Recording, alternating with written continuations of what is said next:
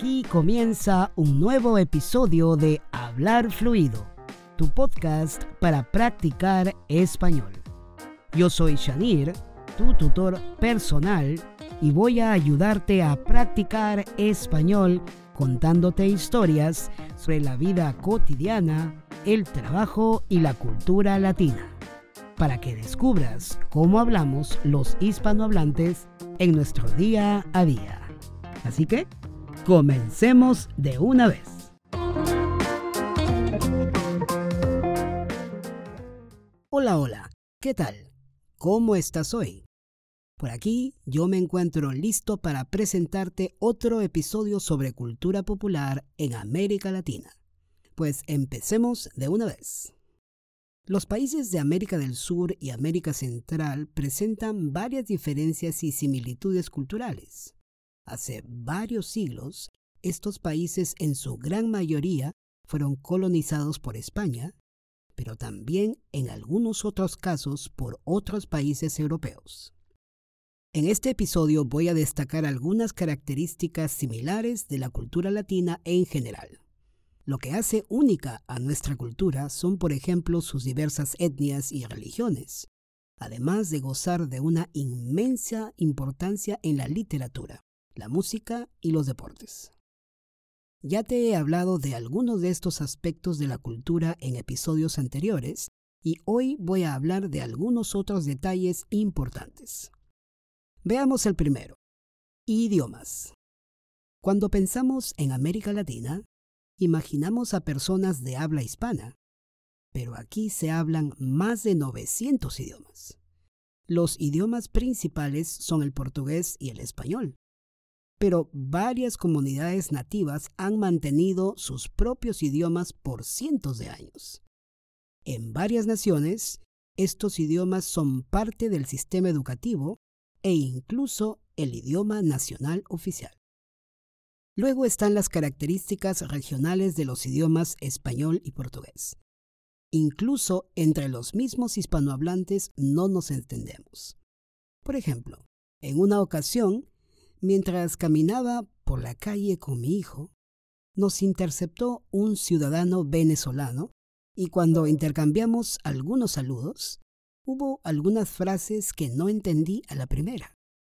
Luego descubrí que estuvo utilizando algunos regionalismos. Estoy seguro de que te ha pasado algo similar en tu propio idioma. Ahora, un segundo aspecto muy notable de la cultura latina es la música fuerte. Quizá en otras partes del mundo, tu vecino puede llamar a la policía si pones música alta en tu casa o en la calle. Pero eso no sucede en América Latina. Bueno, ahora estamos en pandemia por el COVID-19 y algo que los latinos extrañamos mucho debido a las restricciones son los bailes y la música. Pero antes del COVID, la gente bailaba hasta altas horas de la madrugada. Es parte de la cultura latina expresar nuestra felicidad y alegría todos los días con música y baile.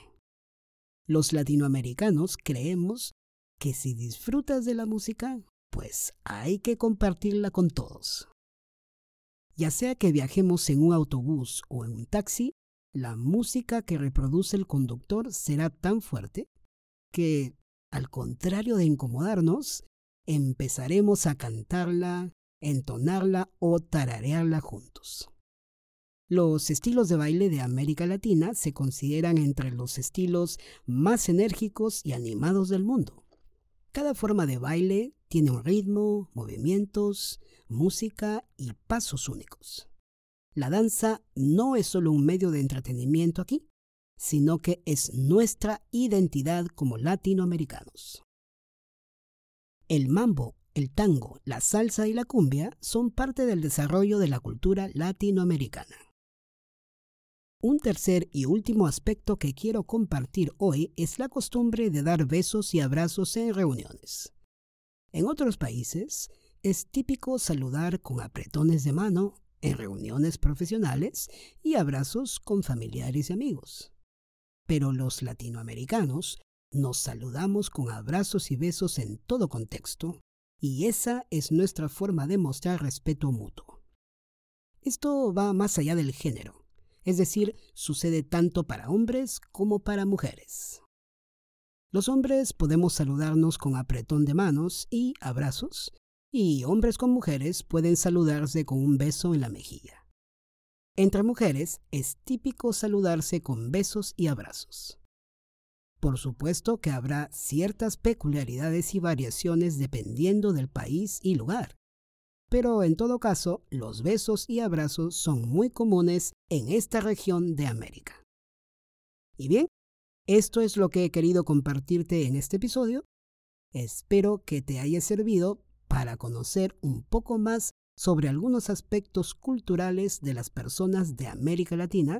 Y si ya conocías todo lo que hoy te conté, al menos has recordado y repasado tu español al escucharme hablar sobre estas características tan importantes de nuestra gente. Muchas gracias por escucharme hasta el final y recuerda que, si deseas ir un paso más allá en la mejora de tu nivel de español, puedes reservar una clase personalizada. Solo debes escribir en tu navegador hablarfluido.com barra clase y listo. Si te gustó este episodio y si aún no lo has hecho, te recuerdo que puedes dejarme una valoración, un me gusta o una reseña por la aplicación de podcast por donde me estés escuchando.